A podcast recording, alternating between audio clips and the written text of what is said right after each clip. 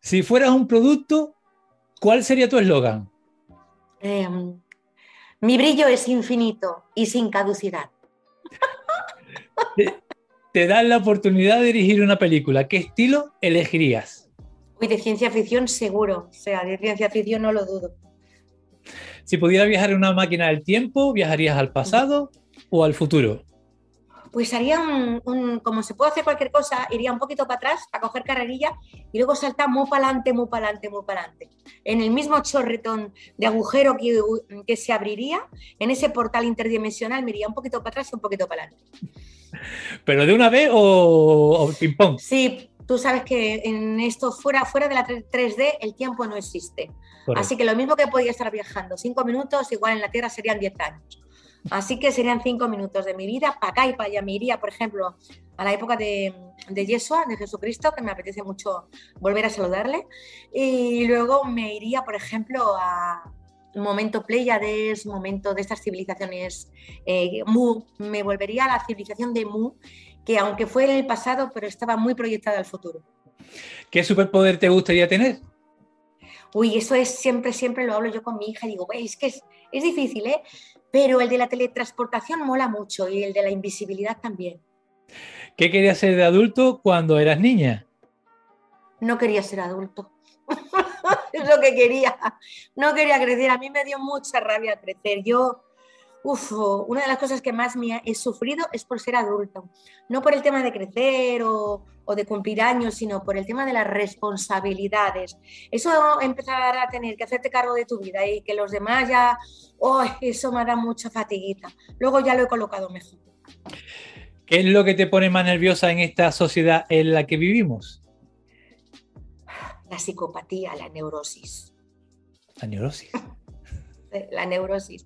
El que la gente simplemente eh, eh, se deje guiar por una sola interpretación de los hechos y no tengamos la buena costumbre de cuestionarnos para mirar otro tipo de alternativas de vida en todos los sentidos, en lo personal, en lo profesional, en lo familiar, en, todo. O sea, tener una riqueza de mente abierta para poder gestionar todo tipo de, opciones de vida, no solamente una. Me lo ha quitado de la boca lo de la mente abierta. Si solo pudieras comer un plato el resto de tu vida, ¿qué plato elegirías? Los huevos fritos. ¿Con papa o sin papa? Pues con papas también, con papas, hombre, ya.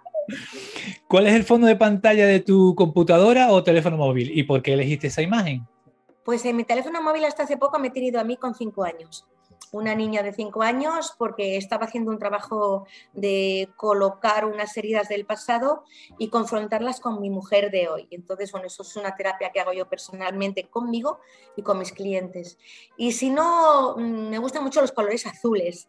Realmente no tengo una imagen determinada, o por ejemplo tengo a mi perro, a mis gatos, pero a nadie de mi familia, nunca tengo a nadie de mi familia, o tengo tonos azules.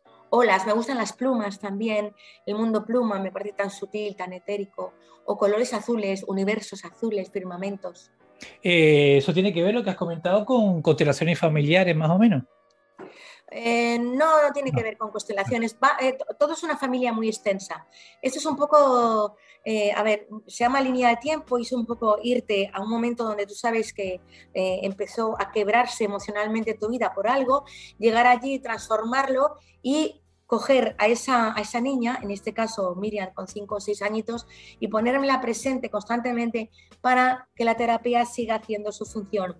Hola, no te preocupes, ahora yo soy la adulta, yo soy la responsable de, tú solamente dedícate a ser una niña, no te pertenece la responsabilidad de los adultos, hasta el tiempo que yo considere que eso ya se había colocado. Wow. Si pudieras aprender a hacer algo nuevo, ¿qué elegirías? Uy, por Dios, todo, todo, todo. Pues mira, ¿qué elegiría? A ser una crack en informática. Me gustaría ser, ser una hacker, me encantaría ser como esas películas donde una está en un sótano y tiene 40.000 pantallas y sabes todos, todas las trampas, todas las trampitas para conectar para acá y para allá. ¡Uah! Me encantaría. Interesante. ¿Cómo concilias el sueño cuando no puedes dormir?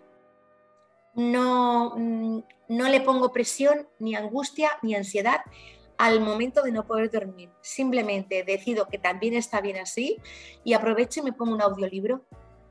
Como mucho enciendo la luz y eh, escribo, pero no, no enciendo la luz porque, aunque no duerma, pero mantengo esa atmósfera de semisueño y, y me pongo audiolibros o me pongo, sobre todo que, que, cuenten historias. A mí la gente que habla como en la radio es la que me provoca un, esa ensoñación, ¿no? Porque la música a veces me altera. Ficción sonora y muy buenos podcasts de, de ficción sonora que, que la verdad es que te meten en la historia con los efectos, con todo y, y, y te llevan. ¿Has vivido, sí. presenciado algún suceso paranormal? Sí, sí, la verdad que, que hace ya muchos años, pero a medida que voy normalizando y vamos normalizando la existencia de otras dimensiones en esta misma dimensión, vas eh, familiarizándote con lo que pasa sin llegarte grandes sorpresas, sino que forma parte de una existencia mucho más apetitosa y más rica en experiencias, no solamente en esta pequeña línea, en esta superficie, hay muchas capas de existencia, pero sí, sí la, las he tenido. En la próxima me las cuentas. Eh, si pudieras controlar un elemento, el aire, el agua, la tierra o el fuego, ¿cuál elegirías y por qué? Pues mira, yo soy de agua, soy pececito, soy acuática total, soy sirena. Me apasiona el mundo del fuego, pero elegiría el aire. Ahora mismo elegiría el aire. Es un elemento que tiene una energía divertida, es un elemento que lo mismo te mece pues como todo, como el agua también, es muy parecido al agua, ¿no? Que lo mismo te puede enredar y te puede fulminar de un lado para otro, pero te desplaza. En el aire te desplaza, se desplazan las emociones, los pensamientos, en el éter. Entonces, es un elemento que me, que me cautiva bastante. Para llenar el globo en un cumple está genial. ¡Ah! Más que eso. Un globo terráqueo para llenarlo de un aliento realmente liberador. Eso es lo que quiero. ¿Existe un destino ya escrito o lo creamos nosotros con nuestros actos? Me he contestado a esa pregunta hace muy poquito tiempo. Yo me estaba pegando destino, libre albedrío. ¿Cómo es esto? ¿Cómo es esto? Bueno, yo creo que hay un, fin, pero en, hasta que llegas ahí, que no sabes cuándo, porque no tenemos fecha de caducidad garantizada, sí que tienes las opciones de cómo llegar ahí. O sea, tu alma ha venido encarnada a este cuerpo para, para, disfrutar de esa 3D, para aprender, aprender en un montón de capas y para tener un propósito de vida, entender en qué consiste el juego y en ese entendimiento jugar de la mejor manera y puedes elegir los caminos, o vas recto, o te quedas a esperar en esta estación, o en eso consiste para mí el destino. Y el destino puedes ir fraguándolo tú con tu actitud y tu conciencia. En función de tu conciencia, así va a ser tu destino. Qué bueno. ¿Tienes algún ídolo o persona que te inspira? Todas aquellas personas que se atreven a ser auténticas. Todas aquellas personas que en un momento dado de su vida, sin importar la edad que tengan, saltan al vacío para apostar lo que realmente quieren y sienten. ¿Comes alimentos que hayan caducado, si aún huelen bien y tienen buena pinta? Yo no, sí, no me, la fecha de caducidad no me aporta susto, porque sé que es, forma parte de un consumo, pero hombre, con la inteligencia de si está podrido no me lo voy a comer. Pero no suelo ser una obsesa de las fechas de caducidad ni de muchas otras cosas. Si fueras invisible, ¿qué sería lo más gracioso que te gustaría hacer? Uy, a mí, a mí colarme en los sitios eh, de, de, observadora y de escuchadora. Colarme en los sitios imposibles, meterme, por ejemplo, en la NASA. ¿Ves? meterme en la NASA y meterme en esos pasadizos, en eso que ocultan a toda la humanidad, o sea, saber los secretos intraterrenos que hay en el mundo. ¿A quién mandaría de sorpresa un ramo de flores ahora? Pues eh, a mí misma, por ejemplo, me, me sentaría muy bien.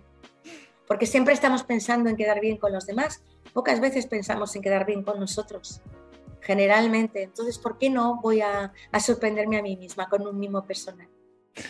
Si pudieras volver a abrazar a un ser querido, ¿a quién sería? A mi padre.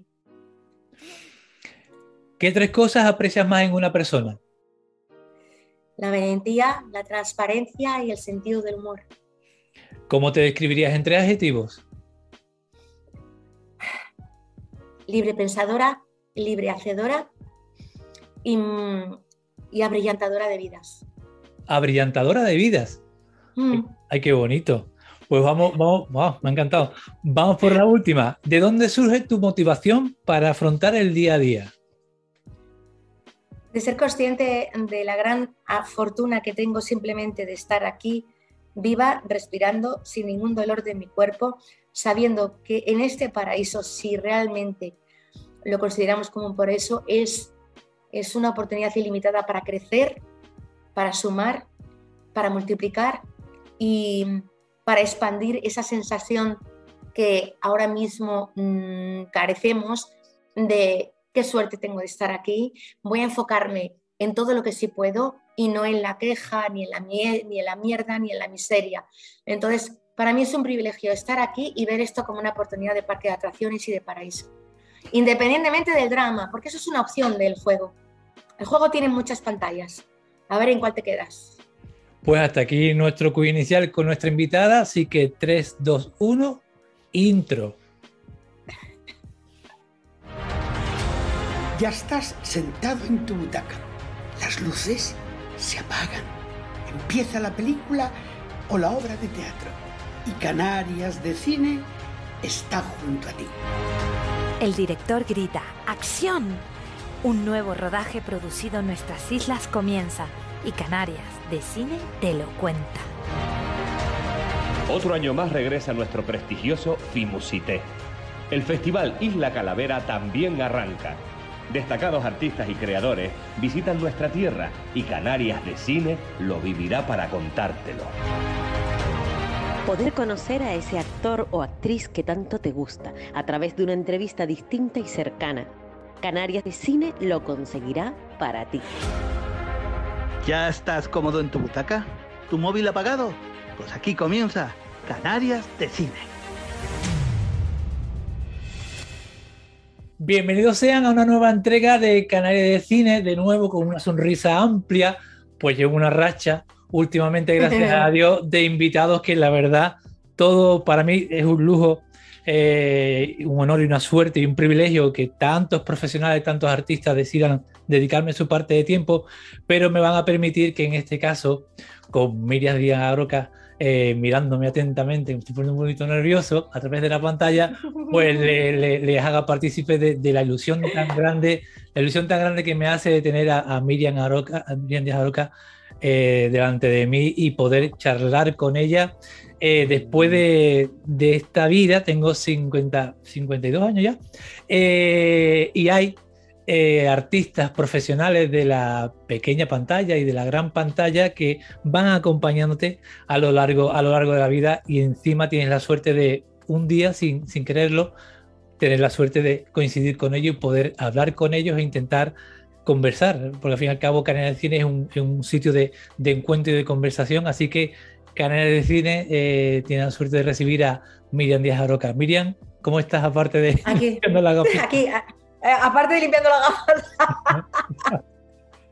pues mira, igual que hace medio minuto, igual de contenta, igual de agradecida y además decirte que qué suerte que tenemos porque eh, con esta oportunidad planetaria, esta sacudida existencial que nos ha hecho ponernos a relacionarnos a través de, de los móviles o de las pantallas, nos hemos dado cuenta que estamos haciendo cosas que nunca lo hubiéramos hecho que conectas la pantalla y puedes hablar con el planeta entero. Y antes tenías que viajar, pero es que ahora es una pasada. Ahora podemos conectarnos desde casa, que es inmediato, que no tenemos que desplazarnos a ningún sitio, que conoces a muchísima gente, que haces realidad tus sueños. Me parece genial y entiendo que estéis contentos. Y eh, aparte eh, de, destacar el tema, que al fin y al cabo es un encuentro virtual, yo ya puedo decir a boca llena, porque siempre lo hacía por, por micrófono y por llamada telefónica, ¿no? Eh, me, notaba en esa conversación eh, metido, ¿no? Porque es el encanto un poco del formato podcast, formato radio, ¿no? Pero reconozco que, el poder ver la cara del invitado, eh, aunque se, considere como, como algo virtual, la verdad que, he tenido muy buenas sensaciones de, sentir emociones, de compartir emociones y la verdad es que, es, que es una suerte. Vamos, actriz, periodista, presentadora de televisión y eventos y oradora especialista en motivación. ¿Vale? Miriam Díaz. A ver, Miriam, ¿qué conoces de las Islas Canarias? Que siempre se lo pregunto a los invitados pues que vienen del más allá. Pues te vas a reír, cariño, porque vivo en la calle Islas Canarias. ¡Wow! ¡Wow!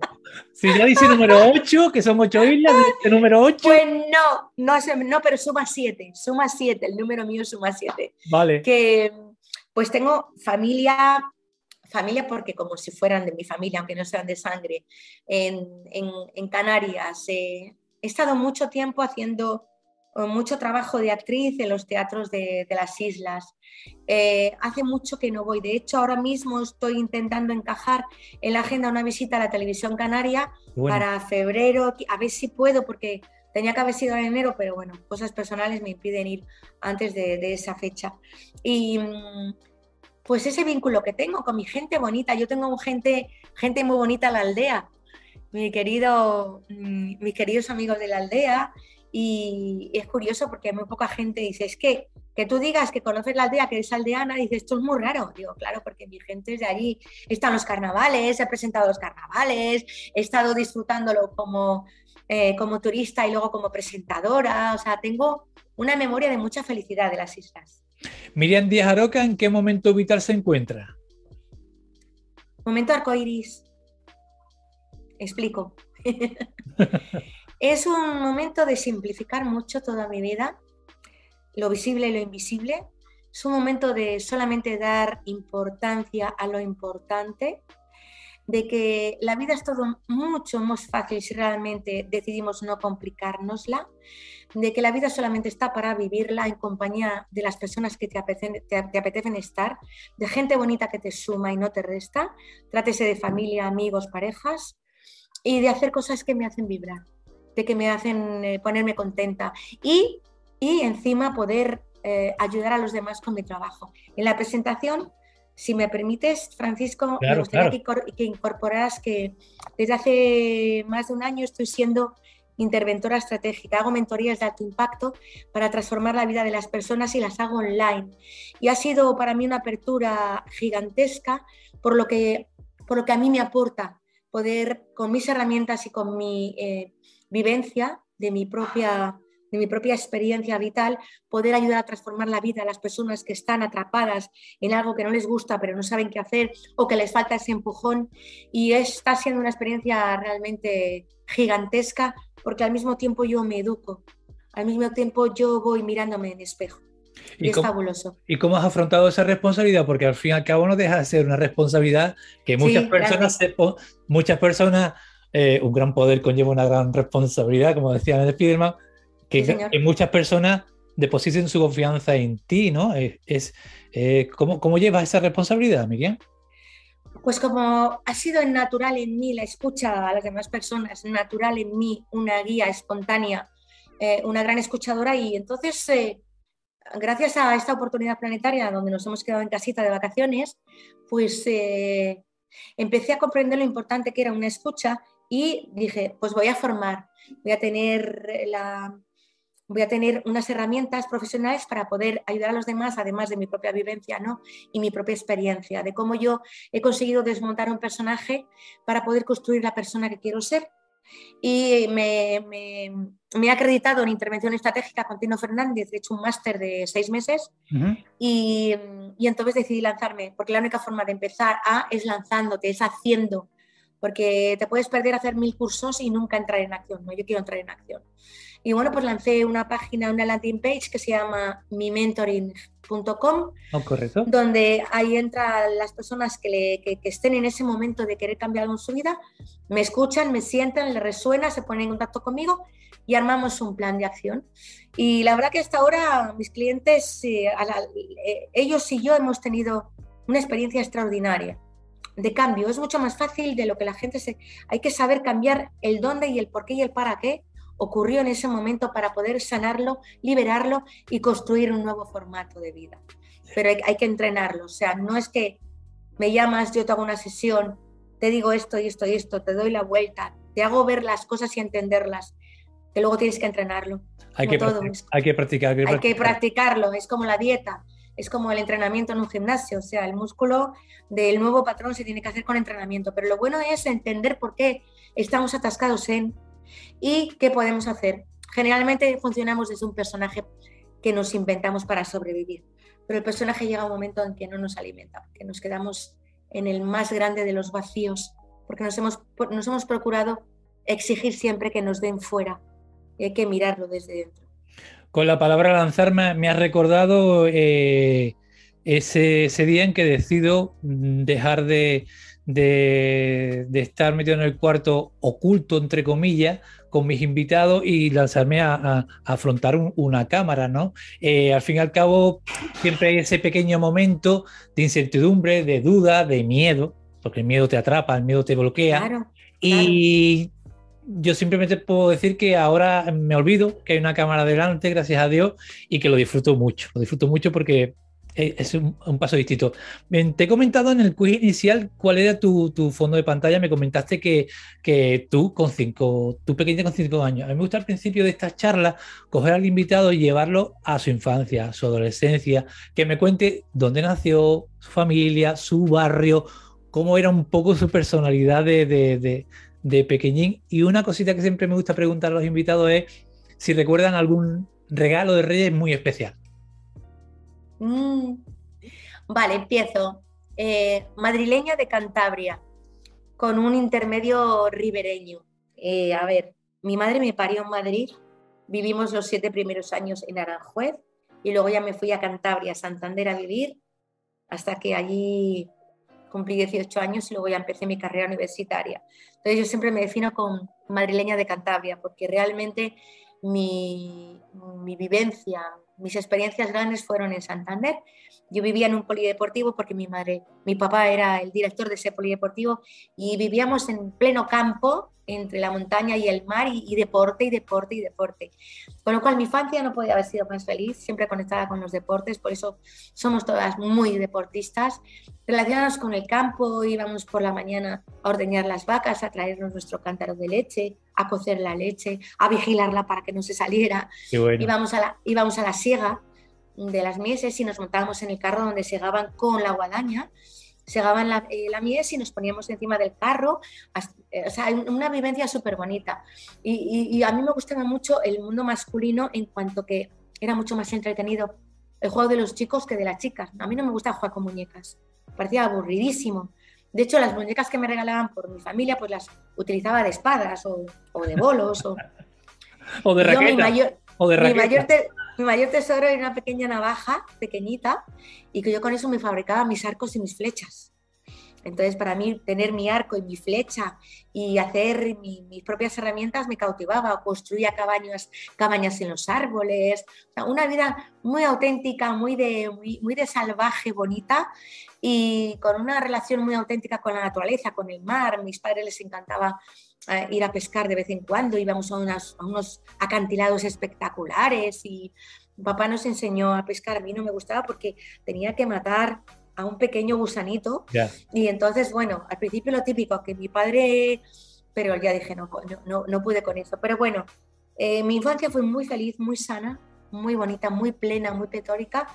Y un regalo de, de Reyes que recuerdo especialmente, jo, pues no sé qué decirte. Bicicleta, me imagino. Una bicicleta que utilicé hasta, hasta, que no, hasta que no tenía ni goma. Yo andé, anduve con esa, andé, anduve con la bicicleta hasta, hasta sin llantas, con el propio aro andaba, de lo que la estrujé, que me metía por barros, por mil cosas. Pero juegos de magia, disfraces de, de, princesa. A mí me gustaba mucho el mundo de la magia, de los brillos. Todo lo que tuviese brillo me encantaba. De disfrazarme, del show business. Ya de pequeña yo apuntaba. Miriam, esa es un poco. Miriam, eh, ¿recuerdas esa primera película vista en gran pantalla de pequeña? En un, cine de verano. Recuerdo que era, hacía mucho calor, y era un juez, era un cine de verano, sería una película de niños. Solamente me acuerdo la sensación de estar sentado al aire libre, de comer, comía chufas, comíamos un cucurucho de chufas y bebíamos lo que entonces era mirinda, acuérdate de la mirinda de entonces. De y recuerdo que mi, primera vez fue sentada con mi madre y mis hermanas y me picó una avispa en el dedo, en el cine de verano. No recuerdo de qué era. Estaba más, más, más interesada en todo lo que se movía a mi alrededor que en ver la, en ver la película. ¿Y en la televisión, Miriam? ¿El qué? ¿Qué recuerdas de la televisión de, de cuando peque, cuando adolescente. Ah, recuerdo de verla. los chiripitifláuticos. Hombre, por Dios, los chiripitifláuticos. Yo estaba enamorada del, del Capitán Tan, del tío Aquiles, de Valentina, de Locomotoro. Para mí era Locomotoro. Era mi personaje favorito aquel ser extremadamente loco y divertido que hacía magia con los pies y luego pues los payasos y pipi calzas largas. O sea, si tengo que destacar algo, si tengo que destacar algo de mi vida, a mí el, referente que más me, me, afectó fue pipi calzas largas. Pipi rompió, Pipi rompió porque era algo transgresor total y la verdad que, que fantástico. ¿Cómo, ha cambiado la, televisión infantil ¿no? en los últimos, los últimos tiempos? ¿Cómo, ¿Cómo, ha involucionado? Te quería preguntar, ¿qué te parece? ¿Qué te parece en estas últimas décadas lo que se ofrece a, a los infantes? Bueno, pues yo, hombre, lo digo desde mi atalaya de presentadora de infantiles. En el momento que yo estuve con Cajón Desastre, era un momento glorioso donde el producto que ofrecíamos era sensacional y completísimo, educativo, formativo, de entretenimiento. Y después de aquel programa ha habido algún simulacro, pero empezó a no tener gran interés. Solamente tienen intereses para momentos puntuales de colocar una programación que tiene que dar cobertura a todas las edades, pero yo echo de menos una programación infantil donde de verdad haya participación directa. Yo no digo que la tecnología, está bien la tecnología, pero deja que, que los niños y las niñas se cultiven en otras áreas, que les formen, que sepan lo que es ayudarse los unos a los otros, formar equipos, todo eso está súper bien. Y yo lo echo de menos mucho. Una bola de cristal, ¿te acuerdas del planeta imaginario? Claro, hombre. Había cosas extraordinarias la bola, en el cajón desastre nuestro. O sea, había cosas muy chulas, muy chulas. el barco, el barco de Juan Sebastián Elcano, el que hacía este hombre, este aventurero maravilloso, ahí, de la cuadra Salcedo. De la cuadra. Fíjate, Buah, es que todas esas cosas. Que era un proyecto, un proyecto encima con, países, con distintos países que colaboraban. absolutamente. El Erasmus, Esa calidad. El Erasmus de aquella época, ¿no? Sí, el Erasmus del océano, sí, señor. Mira, Miriam, pues hablando de, Cajón Desastre, eh, tengo un listado aquí eh, repasando tu trayectoria profesional, pero eh, quiero proponerte que en vez de simplemente hablar cómo llegaste a, ese proyecto, cómo ese proyecto llegó a tu vida, me gustaría preguntarte cómo te sentiste al afrontar ese proyecto y qué te aportó. Yo estaba como loca. por, tener, por tener un programa así. Empezamos. ¿Cuál es tu pregunta? Ah. empezamos. Por ejemplo, eh, Radio Minuto Fórmula. Vamos al principio del todo. Vale. ¿Cómo, eh, ¿Qué te aportó? ¿Cómo te sentiste al afrontar ese proyecto? Pues era mi primer curre más o menos relevante después de salir de Antena 3 Radio en Santander, recién acabada la carrera de periodismo. Y entonces me salto a Madrid, tengo familia en Madrid, tengo mi noviete en Madrid. Y entonces afronto un reto extraordinario donde entonces eh, te preparaban para ser locutora, para ser técnico y para ser periodista. Lo hacías todo, lo hacías en una sola vez. Y entonces Ana Blanco, que es ahora presentadora maravillosa de telediarios, fue mi formadora. Entonces yo iba ahí con una ilusión tremenda a aprender todo eso y aprendí muchísimo. O sea, luego hice también mucho trabajo de noche, hice mucha nocturnidad, que era muy duro. Y es ahí cuando entonces me digo, ¿cómo puedo yo saltar de trabajo y yo no conozco a nadie? Y me apunté por la noche en un periódico que había ahí en la emisora periodistas, necesitan periodistas para un programa de televisión. Digo, ya está, voy a poner en acción mi título de periodista. Y al día siguiente me presenté a, un casting eh, para el programa de Jesús Hermida, que yo iba sin ningún tipo de confianza, porque yo salía de la radio cansadísima, con una cara de culo que no te puedes imaginar. Pero bueno, mira, voy a ver qué se cuece por aquí. Y como a mí lo que me gusta es jugar, me pusieron delante de cuatro cámaras y me dijeron, mira, tú tienes que hacer que eres un y entonces, y me encantó, me fascinó jugar. Y para mí fue muy fácil, porque no, a mí nunca tuve presión de las cámaras, porque era juego y el juego yo soy la, mayor jugadora del mundo, soy una niña que le encanta jugar. Y a partir de ahí me cogieron y empecé a trabajar con Jesús Hermida y ta, ta, ta, ta, ta, ¿Volverías a la, ¿Volverías a la radio? ¿Te gustaría volver a la radio, hacer algún programa en la radio? ¿Qué te gustaría hacer en la radio? un programa de escucha. ¿Nocturno? no. Nocturno no. Eh, eh, no lo sé, tendría que, mirarlo, tampoco me importaría. como que se relaciona mucho ese tipo de programa a la nocturnidad, ¿no? Un, programa, un, programa, de escucha, pero no muermo. Un programa de escucha de motivación, un programa de escucha de sentirnos, de, de abrirnos en canal para contar nuestras penas, nuestras alegrías y nuestras miserias y para poder sentirnos acompañados. Eso me encantaría, porque más es en lo que estoy. Es que lo que estoy es ahora escuchar, escuchar para serte útil, escuchar para, cambiarte tu patrón mental y emocional, escucharte para, que, para, para entender que puedes hacer otras cosas que te vuelvan a hacer brillar como ser humano. Entonces, tener invitados nocturnos, gente que quisiera aportar cosas nuevas. me gusta mucho el micrófono, mucho. Cajón, cajón Desastre, ¿qué te aportó? ¿Qué te aprendiste con Cajón Desastre? Pues aprendí a que a que ser la reina de mi propio parque de atracciones fue posible. Un parque de atracciones donde hacía lo que, me daba la gana, donde aquel equipo confiaba en mí, cualquier locura me decía, venga, vamos a por ello. Donde cantaba, cantaba, donde bailaba, donde interpretaba, donde hacía deportes de verano, de invierno, en la piscina, en la nieve, donde hacía lo que me daba la gana y encima dábamos paso a gente nueva, gente nueva, como cantantes, como grupos de teatro extraordinarios que luego se, se, coronaron con el tiempo, ¿no? Entonces era un, era un espacio donde yo hacía lo que me daba la gana. El 1, 2, 3 lo mismo, pero en clave mayor. Lo mismo, pero digamos en el. Sería la, universidad, por ejemplo. Eh, sería el máster, el máster donde llegaba a toda la familia eh, de una forma brutal. ¿Sabes? No solamente en la franja infantil que los papás pueden acompañar a los niños, sino en una franja absolutamente gigantesca y con repercusión internacional. Y donde, pero seguía haciendo lo mismo, seguía cantando, actuando, presentando, o sea, seguía haciendo lo mismo. Y ese día en que tienes en tus manos eh, tu disco titulado Chicos, ¿qué pensaste? ¿Cómo te sentiste? Pues mira, me sentí como la reina de Chantecler porque nadie creía en mí. Cuando yo dije en mi casa, voy a grabar un disco, me dijeron, pero tú cantas. y dije, bueno, no era una cantante de estas de Lady Gaga, pero tenía tanta ilusión salía de un programa con tanta potencia. Eh, yo bailaba, yo cantaba, yo interpretaba, creaba historias y funcionó fenomenal. Salimos de gira durante un año con aquel disco, luego ocurrieron cosas extrañas durante eh, la venta comercial, pero bueno, el, el recuento que hago es sensacional porque lo hice, nadie, nadie me dijo no lo hagas y me quedé, ay, pues es verdad, lo hice y me demostré que cuando pones, donde pones tu pasión ocurre ocurren los sueños. Y tuve mi disco y salí de gira y lo hice. Eh, pasamos al cine. Tacones, tacones lejano y Belepoc, casi nada. Cuando te, ves en ese primer, cuando te ven ese primer día de rodaje, por ejemplo, con Almodóvar. Oh, pero es que mucho antes de eso, ¿Sí? era, que yo, era que yo pensaba que era una broma de mi agencia, el que yo tenía una cita con Pedro en su productora. A mí cuando me lo dicen, mi primera agencia de representación, prácticamente estaba en cajón desastre, acababa de empezar, y me dicen, ¿Tienes, nos han llamado de la productora El Deseo, que tienes una cita con Pedro Almodóvar el día tal a tal hora. Digo, ah, qué bien.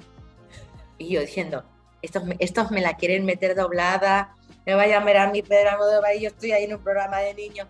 Y cuando llega el día, oye, que no te olvides que tienes una entrevista, digo, ¿es verdad entonces?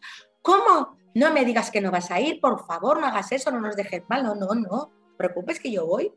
Pero claro, no, no daba crédito, estaba atónita. Y cuando llego allí me siento con Pedro y, y le miro sonriendo y me dice, nena, ¿no estás nerviosa? Digo, pues es que no entiendo por qué me has llamado. Es que no me lo creía, Pedro. Y él me cuenta por qué. Necesitaba una cara muy expresiva para este personaje. Estaba un sábado por la mañana haciendo zapping y te veo, dije, quiero que sea esta actriz. Y me, y me contrató directamente. ¿Qué pasa? Que mientras los ensayos y las pruebas de vestuario y todo eso, para mí era, era, pero imagínate qué divertido. Ahora, el primer día que nos podemos a rodar, que es la escena donde tengo que hacer la traducción para sordomudos, con Victoria Abril, con Carlos Bardem, no con Carlos, con, Javier. Con, Javier y tal. Y en ese momento toco tierra y en ese momento me me doy cuenta de la envergadura de lo que estoy haciendo y casi, casi, casi me caigo de una lipotimia. Digo casi porque Pedro paró a tiempo porque me vio blanca, blanca, blanca como, como un folio. Pero entonces aterricé y dije, tía, me di cuenta. Y luego acabo Tacones Lejanos, me llama inmediatamente Fernando Trueba y me ofrece el personaje de Clara de la película de Belle Époque.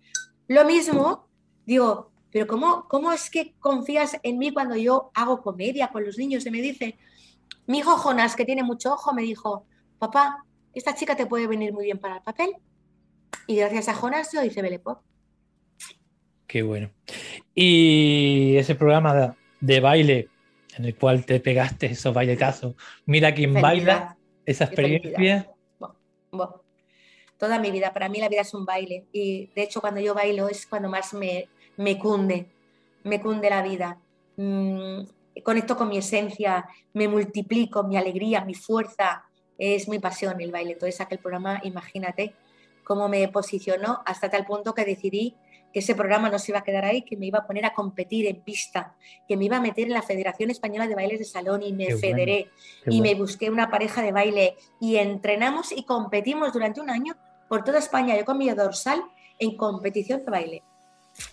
Qué bueno. ¿Quién dijo miedo, no? Eh, ¿Y para qué? ¿Y para qué? ¿Y para qué? ¿Y para qué? Mira, eh, el espectáculo Madame Noir. ¿Qué te aportó? ¿Qué te, ¿Cómo aparece esa idea? bueno, pues el entonces marido de, de, de ay, Chitita, le iba a llamar que le llamo yo Chitita, de Mónica, me llamó y bueno, yo conocía a Mónica, nos habíamos visto en ciertas ocasiones y y nos, nos gusta, nos caíamos muy bien. A mí siempre me ha gustado ella muchísimo su rebeldía, su artista, ¿no? Veía Oscar y me dijo, oye, Miriam, me gustaría mucho que pudieras hacer el guion de Madame Noir. Y me quedé, digo, ¿en serio? Dice, sí, sí, confío plenamente. Además, con a Mónica, Mónica le encanta, está muy a gusto contigo. Y nada, hicimos una reunión en casa de Mónica. Mira, esto es lo que queremos. Pim, pam, pim, pam, pim. Me puse, me puse a escribir. Me dijo, Mónica, ten en cuenta que yo soy sobre todo cantante. Tengo mucho sentido del humor, pero céntrate en las canciones y tal.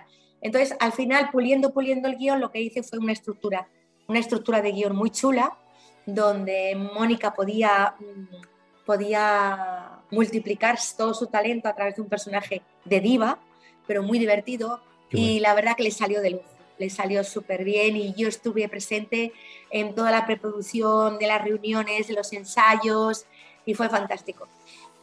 Eh, damos un saltito y me gustaría que, que me hablase sobre la Fundación Elígete y sobre el premio que, recibiste en Menina en 2018. Pues mi proyecto personal Elígete contra la violencia de género nació hace unos años, me parece que era el 2016, me parece, como una necesidad de ser más útil a los demás con todo lo que yo tenía. Y creé un evento escénico, un evento donde ponía en juego, ponía a mi actriz con un pequeño monólogo muy potente, luego traía a testimoniales de mujeres que ya habían superado el tema de la violencia, luego llevaban audiovisual apoyos de psicólogos y de abogados especializados y luego terminaba con un tema musical muy fuerte que te empoderaba, ¿no? Miriam, y luego de allí... Miriam, perdóname que te interrumpa, por favor. Eh, Tranquilo. ¿cómo, ¿Cómo se gestiona emocionalmente mm, escuchar, sentir, percibir esas historias tan, tan duras y tan tremendas? ¿Cómo, ¿Cómo logras filtrarla? ¿Cómo logras no llevártelas, o que a lo mejor te las llevas, ¿no? A tu vida, a, tu casa, porque quiero, al fin y al cabo, aunque tú tengas esa energía, ese brillo tan especial que es contagioso, porque lo contagia, a mí me lo estás contagiando desde, la pantalla, ¿cómo, ¿cómo generas tú ese, ese involucrarte en esas vidas y en esas situaciones tan, tan complicadas? Perdona que te interrumpa. Es un entrenamiento, Francisco, pero es inevitable que te arrastre un poquito pero si tengo que ser la maestra de ceremonias de un evento y tengo que mantener una línea, yo en mis eventos y en mis charlas nunca jamás caigo ni en la víctima, ni en, la víctima, ni en el juicio, ni en la crítica, jamás. Simplemente eh, dejo que se cuenten las historias asépticamente, con las vivencias y las heridas, cómo se han, ido, se han ido produciendo, cómo se ha acabado su historia, qué se puede hacer para salir de ella, pero jamás, jamás, jamás con victimismo ni con quejismo ni con juicio, nunca. Pero sí que es verdad que cuando te cuentan la historia, lógicamente tú sientes una empatía con esa persona, pero si te dejas arrastrar, no haría bien mi trabajo. Es como ahora. Yo escucho historias desgarradoras de hombres y de mujeres. Yo las escucho. Y entonces, lógicamente, empatizo con, con esa situación, pero no opino, porque si no, no podría hacer mi trabajo. Para hacer un trabajo puro, un trabajo de no implicación emocional, yo tengo que estar escuchando desde la empatía y desde la compasión, pero no desde la implicación emocional, porque entonces yo no sería útil. No podría ver eh, esa película para poder opinar en qué parte del guion vamos a cambiar la historia, porque me hubiera metido dentro y entonces me arrastraría la historia. Pero lógicamente que hay momentos donde tú se te puede llenar el corazón de lágrimas, incluso puedes manifestar tu, tu, emoción, tu emocionalidad, porque es normal. Pero para poder ser útil en estas situaciones tienes que mantenerte de observadora y de escuchadora para luego poder ayudar a esa, a esa persona con esas heridas, ayudarla de verdad. ¿Sabes? Y recibir el premio Menina 2018, que te interrumpí, perdóname. Pues sin pensarlo, sin quererlo, nos llaman del gobierno entonces y nos dicen que hemos sido elegidos para el premio Menina por nuestra contribución a la labor de evitar la violencia de género en un principio.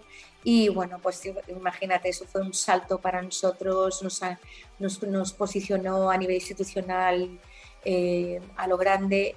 De ahí decidimos ser fundación, lo pensamos mucho, nos constituimos en fundación Luego hubo un cambio de gobierno gigantesco, todo el equipo que había entonces ya no había, desapareció, hubo un gobierno, transición, no podíamos poner otra vez el proyecto. Y ahí fuimos modelando un poco el nuevo discurso del IGT, que es la fundación, y decidimos hacer un discurso motivador para alentar a la gente a cambiar sus patrones equivocados de amor y tener una vida digna. Y ya no hablamos de violencia de género, hablamos de la violencia más importante, la más importante, es la que nos damos a nosotros mismos. A partir de ahí, de cuando un ser humano permite una violencia en su vida, es porque su nivel de amor y su concepto de amor está equivocado. Entonces, cuando tú te, fortaleces y entiendes hasta, hasta dónde vas a dejar pensar una, pasar una historia, ahí ya tienes el control. Y puedes acabar mm, eh, con ese infierno antes de que siga siendo demasiado grande. Entonces, en el IGT trabajamos para formar, para resetear patrones educativos, para darnos cuenta que si nos detenemos en el momento justo y pedimos ayuda, todo es posible. Ten en cuenta que los procesos de maltrato psicológico, sobre todo antes de llegar a un golpe, eh, te alejan de tu entorno, de tu familia, de tus amigos, ¿no? Y entonces eh, te, van quitando la autoestima, te aíslan, te van quitando la autoestima y te, te quedas sin crédito. Entonces no tienes la fuerza como para salir adelante porque tienes muchos temores. Entonces lo importante es paro, voy a pedir ayuda, esta es mi situación, pedir ayuda y que el resto de, tu comunidad, de tus amistades, de tu familia esté contigo para ponerle solución. Y se tiene, claro, eso que tiene solución, porque ahora mismo, afortunadamente, es verdad que queda mucho en la justicia, pero hay muchas herramientas de apoyo de sustento, muchas. Eh, ¿Crees que la juventud actual se preocupa por un tema tan grave y actual en nuestra sociedad como la violencia de género? hay una juventud maravillosa que no interesa hablar de ella. Solamente interesa hablar de la juventud que solamente se manda mensajes y que escucha reggaetón y que bebe litronas. Solamente interesa que esa juventud esté en, los, en las redes y los medios. Pero yo, que hago muchísimos trabajos de voluntariado y veo tantísimos jóvenes haciendo voluntariado en todo el mundo y que no se habla de ellos. Así que rompo una lanza por esa juventud que sí tiene conciencia, esa juventud que sí tiene formación y se ocupa de todo esto. Yo tengo una hija adolescente y ella me cuenta cómo muchos de sus amistades están, caen absolutamente en permitir que a través de los WhatsApp y, caer en una esclavitud tremenda, ¿no? Pero hay mucha gente que sí está preparada, hay mucha gente que sí tiene conciencia. Así que yo soy a favor del vaso siempre medio lleno. No quiero caer en lo que interesa al sistema que se hable, no me da la gana. Pues para repasar esta, eh, para terminar este pequeño repaso a tu trayectoria, te quiero preguntar, eh, Miriam, ¿cómo te recuerdas eh, cuando ese fantástico baile en el programa Aplauso? ¿Qué, queda? ¿Qué queda de, esa Miriam en oh. ti? ¿Y qué ha ido aportando a la Miriam actual el tiempo y la experiencia? Sobre todo la ternura, la ternura tan grande de recordar cómo mi padre, con cronómetro en mano y retirando la alfombra del salón de mi casa en Santander, me cronometraba minuto y medio para yo hacer mi coreografía. Y recuerdo a mi padre dónde estaba sentado en ese sillón, me recuerdo a mí enrollando la alfombra, papá, empiezo yo a poner la música en el casetito, en el casetito, De la TDK, la TDK. entrenar, entrenar mi, mi, minuto y medio, ¿no? Y como mi padre, mi padre siempre me apoyó mucho en el tema de, de las artes porque le, sabía que era mi pasión y me gustaba. Y recuerdo el proceso, recuerdo, yo siempre he sido una niña muy tímida, pero cuando las cosas me apasionan no entiendo de timidez. Y vinieron a hacer un casting de, de aplauso de la Juventud Baila Santander, que parecía que era el culo del mundo, y fueron allí, Televisión Española, y coincidía con un examen de historia que yo tenía. Pues chico, la pasión por lo que yo quería hacer, fui a hablar con mi profesora de historia, que no lo hubiera hecho nunca. Le dije, por favor, Alicia, ¿me puedes aplazar este examen? Porque mira, ta, ta, ta, ta, ta. No hubo ningún problema, me aplazó el examen, me presenté. Nunca me hacen más de un día en la misma ciudad. El primer casting no lo pasé, pero no sé por qué repitieron. Se quedaron más de un fin de semana. Me presenté con otra canción y allí sí me cogieron y me fui aquel programa de televisión que para mí era un sueño. Tuve una buenísima puntuación, me gané mi primer premio en metálico, tuve la experiencia de, de televisión que me defraudó mucho, porque es que antes la televisión era todo muy falso y la falsidad no se veía en cámara. Mm. Entonces no se veían las tripas, las cámaras, los decorados, los cables. Antes no se veía eso, era todo como muy fantasía. Claro, cuando llego allí era todo de mentira, de plástico, era, todo, era, como muy raro. Y luego la música que se oye en casa no se oye en el plato. En el plato apenas se oía nada. Pero fue una experiencia preciosa, súper bonita y sobre todo de saber que, lo que en lo que yo, en lo que yo mm, apuesto por mí, en mi pasión, no tengo límites. Y eso fue una prueba muy fuerte para mí. Y con el paso del tiempo, ¿cómo ha ido evolucionando Miriam Díaz Aroca?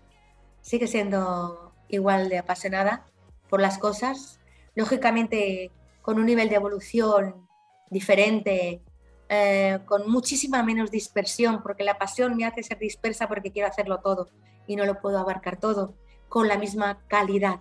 Entonces sí que he entrenado mucho el foco a establecer tres, eh, tres prioridades eh, en un año sin dejar de... Ayúdame con el foco, Miriam, ayúdame con el foco, que yo el foco, foco va para allá, foco va para acá. Pues es entrenamiento puro, entrenamiento puro.